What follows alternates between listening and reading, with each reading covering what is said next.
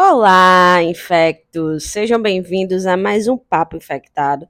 Se você está caindo aqui de paraquedas, eu sou a Annalisa, eu sou médica infectologista, mestranda em microbiologia e estou aqui no melhor podcast de infecto para a gente bater um papo sobre infectologia, microbiologia e temas relacionados, tá certo? Se você ainda não segue o Papo Infectado na sua plataforma de áudio, você vai agora seguir, tá bom? Compartilhar com sua galera, vai chegar e falar, gente esse podcast é muito bom, sigam. E eu quero te ver também nas nossas outras redes sociais, tá? No Instagram e no TikTok estou como papofectado. E também estou lá no YouTube como Analisa Médica Infectologista. Beleza? Hoje nós vamos de infecto causa, porque eu quero compartilhar um casinho para vocês, tá bom, meu povo? Só que antes, infectos, de ir pro caso em si, eu quero só deixar aqui claro que o meu direct lá no Instagram tá aberto para vocês compartilharem, sugerirem temas aqui para o nosso podcast, tá certo? Afinal, isso aqui é uma troca, um momento nosso. Então, se tem algum tema que você quer ver por aqui, me manda lá no direct que eu vou amar trazer aqui para o nosso podcast. Então, galera, o caso que eu quero compartilhar hoje com vocês foi um caso de um plantão, né? Eu só contextualizando, eu trabalho como médico infectologista na CCIH, na Comissão de Controle de Infecção Hospitalar de um hospital. Então lá eu faço auditoria de controle né, dos antibióticos prescritos. Também respondo interconsultas, acompanho pacientes que são da infectologia. E uma vez no mês eu dou um plantão na emergência. Esse plantão eu vejo casos para além da infectologia, então de certa forma tem sido bom porque tem me forçado a sempre estar tá revisando infarto, AVC, enfim. E aí, em um desses plantões, eu estava no setor da emergência que os pacientes eles estão internados aguardando vaga para as enfermarias. E aí tinha um paciente, um homem, 39 anos, previamente rígido, negava comorbidades. E ele fala que ele procurou atendimento porque há cerca de 3 a 4 dias ele estava cursando com febre. E aí, gente, é importante a gente sempre perguntar qual foi o valor dessa febre, se aferiu, porque tem gente que acha que febre é 37 graus. E não é. Febre é quando a temperatura axilar está maior ou igual que 37,8.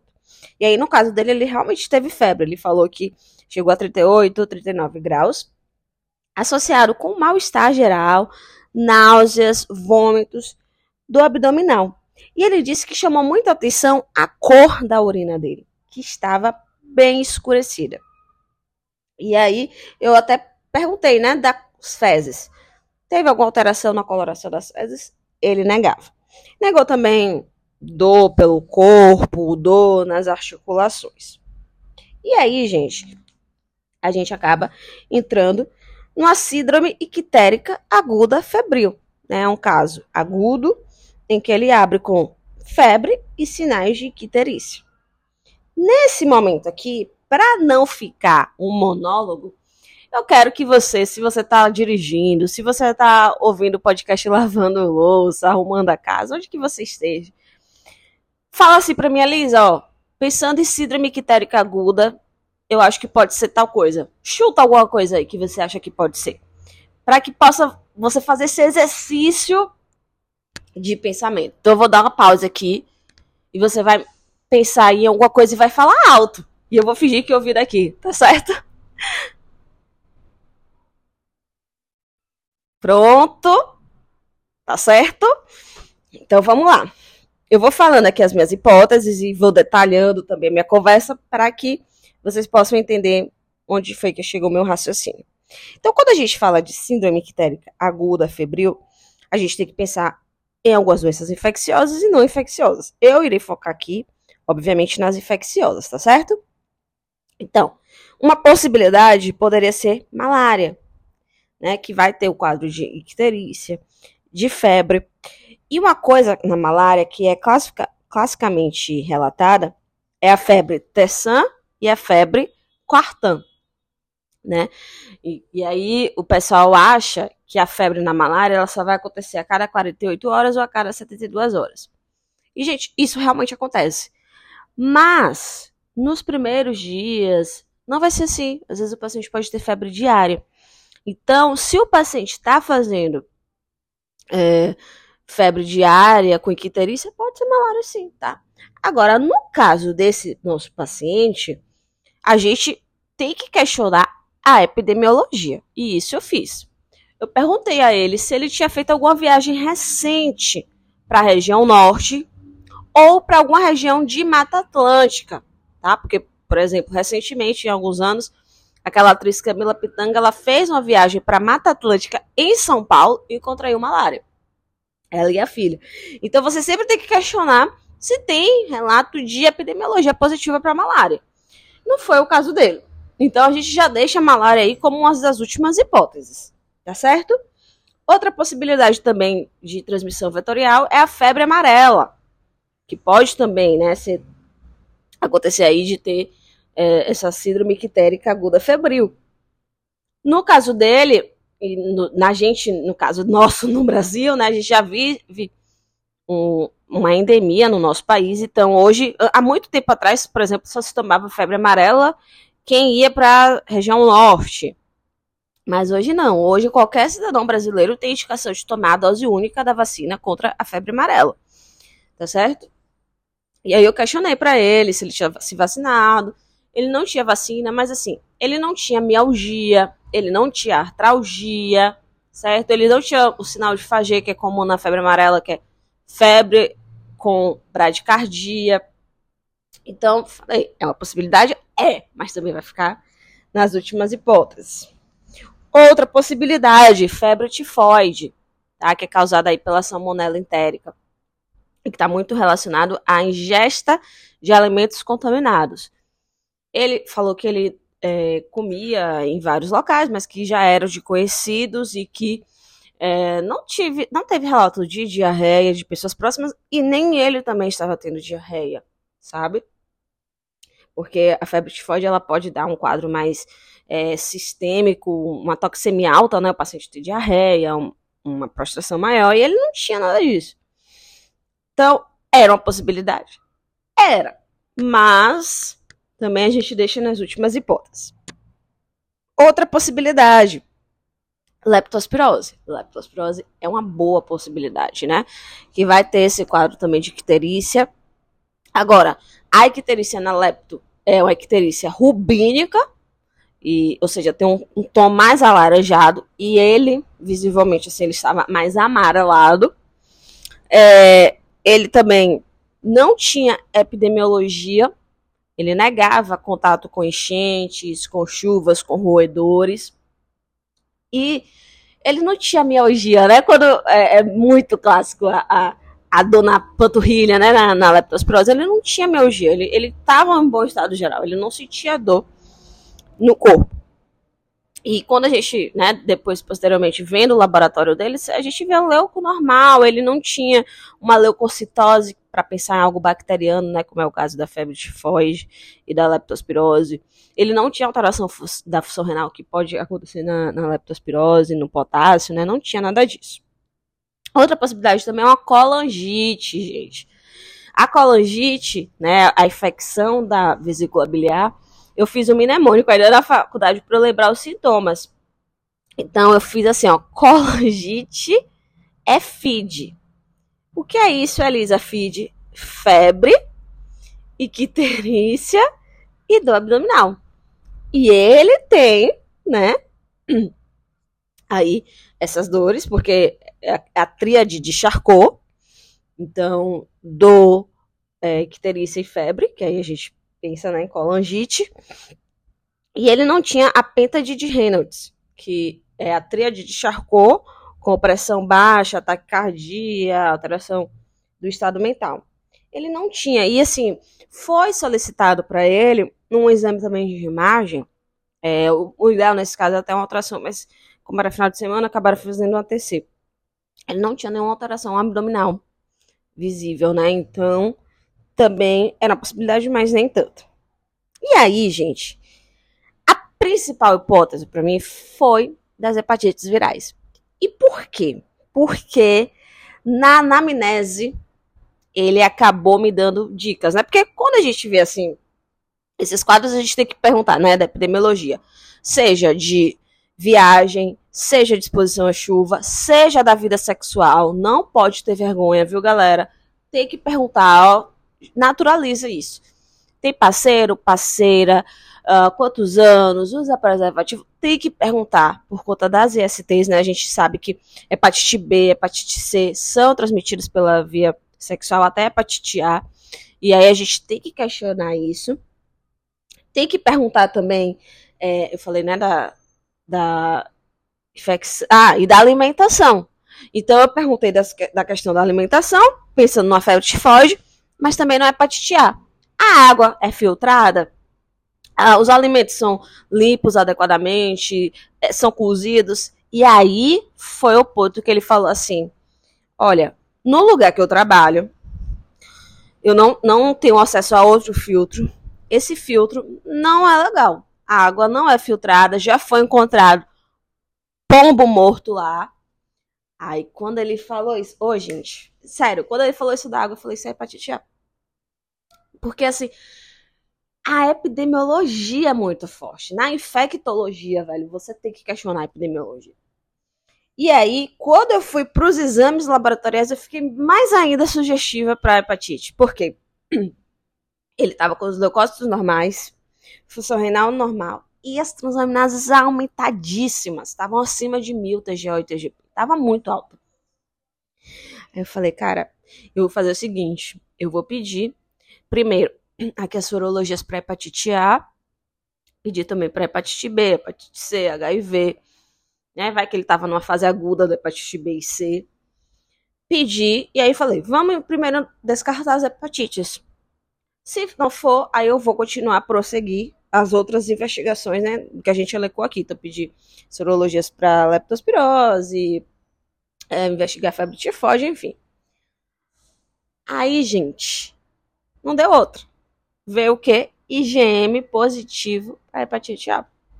Então, para vocês verem o quanto a anamnese faz diferença, guia o nosso diagnóstico. E aí acabou que, confirmando o caso dele, a gente notificou, nós tivemos conhecimento até de outros casos do mesmo local que ele trabalha. Então, provavelmente o foco está lá, a gente precisou fazer palestras, educar, né? Mesmo conhecimento, para que as pessoas possam estar prevenindo, enfim, ver a questão da vacinação. E aí eu queria compartilhar aqui com vocês alguns pontos importantes sobre a hepatite A, que não é uma doença que acabou, é uma doença que ainda existe tá? E que está muito relacionada às condições socioeconômicas.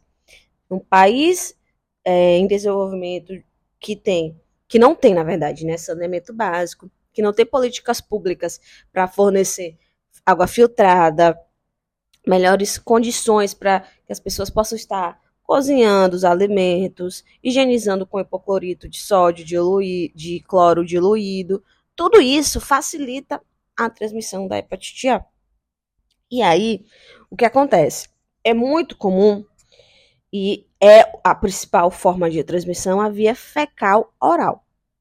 Então, pode acontecer da pessoa estar eliminando o vírus nas fezes e vai no banheiro, não higieniza as mãos.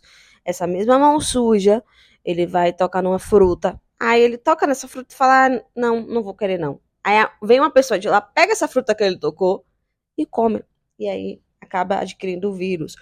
Ou então pode acontecer pela via sexual, através da relação oroanal, sexo oral no ânus. E aí o sem preservativo. E aí o contato lá faz com que a pessoa adquira o vírus. Então, a gente tem que romper a transmissão, romper esse ciclo em que não se higieniza as mãos, que, em que não se higieniza os alimentos, em que não usa preservativo, tá certo? E aí, uma vez que a pessoa entra em contato com o vírus, ela pode desenvolver os sintomas entre 15 a 50 dias, sendo que o período de incubação médio é de 30 dias. E o mais interessante nisso tudo é que já no período de incubação, mesmo sem ter sintomas, a pessoa já vai estar eliminando o vírus nas fezes. Então, antes de ter sintomas, ela já está eliminando, ela já está transmitindo. Então, por isso que a prevenção, ela deve ser algo contínuo, rotineiro, tá certo? E aí, após a linha média de 30 dias, começa os sintomas. E um marco também é que no começo desses sintomas, aí começa a ter o aumento absurdo das transaminases, beleza? E aí, assim, ó, na, na infecção pelo vírus da hepatite A, quando é criança, grande maioria das crianças elas vão ter infecção assintomática. Muitas vezes tem um contato com o vírus, não tem sintomas, e aí na fase adulta faz lá um IgG para hepatite A e descobre que teve. Mas adultos, quando adquirem hepatite A, geralmente têm os sintomas, que foi o caso desse nosso paciente. E aí, os sintomas podem ser, né, principalmente em gastrointestinais, então, a icterícia, com colúria, com a colia fecal, pode acontecer também de ter é, náuseas, vômitos do abdominal, tá certo? Isso, febre, isso pode acontecer. Cerca de 10, menos de 10% pode ter manifestações extrahepáticas, então lesão renal aguda, colecistite alcoculose, então tem inflamação da vesícula, se ter litíase ali, pancreatite, derrame pleural pericárdico, pode ter artrite reativa e manifestações neurológicas como Guillain-Barré, mielite transversa. E menos de 1% dos adultos podem evoluir com insuficiência hepática, necessitando de transplante do fígado. Então isso é grave. Por isso que a gente precisa, por mais que a grande maioria das pessoas tenha um curso benigno, é uma evolução benigna na hepatite A, menos de 1% pode evoluir com gravidade. Então a gente tem que evitar isso. A gente tem que evitar esses casos para que não chegue nessa gravidade, tá certo? E alguns casos, 10 a 20%, o paciente pode ter a hepatite A e meses depois, espontaneamente, voltar a ter, eliminar, voltar a eliminar o vírus nas fezes, ou ter também uma colestase prolongada. Tem os sintomas de colestase, aí fica ictérico por mais tempo, tem prurido por mais tempo. Aí é fazer o, o manejo com sintomáticos, beleza? E aí, uma vez que você suspeita de hepatite A, como foi o caso aqui, você vai pedir as sorologias, tá? Para diagnóstico da atividade, de doença em atividade, a gente vai pedir o IgM. Ali o IgM, por volta de uma, duas semanas após o início dos sintomas, ele já começa a positivar, podendo ficar positivo até seis meses após. Já o IgG, ele vai começar a positivar lá para segunda, quarta semana e fica para o resto da vida. O IgG positivo fala que a pessoa já teve contato com o vírus, então que ela está imune. Ela, inclusive, nem precisa se imunizar nem nada. Ela está imune para o resto da vida. E o IgM positivo em alguém que está com a clínica sugestiva é atividade de doença. Beleza? E aí, o diagnóstico feito, a gente vai para o tratamento. Que o tratamento, meu povo, não tem, assim, um antiviral específico para hepatite A. Não tem.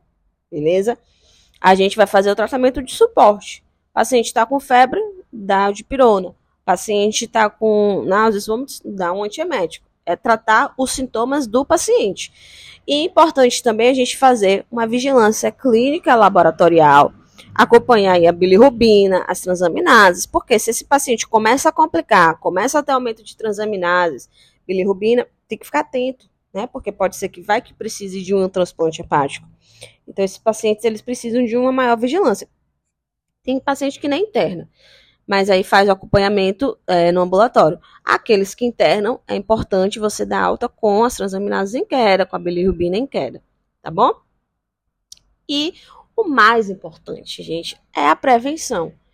É educar. Então, nesse local que está tendo os casos, a gente foi lá, a gente fez uma palestra, fez uma divulgação científica, né? Eu adoro essa parte de transformar o conhecimento científico para a população leiga ter acesso. E a gente reforçou muito a questão né, da lavagem das mãos após usar o banheiro, após tocar a superfície, antes de comer, depois de comer, enfim.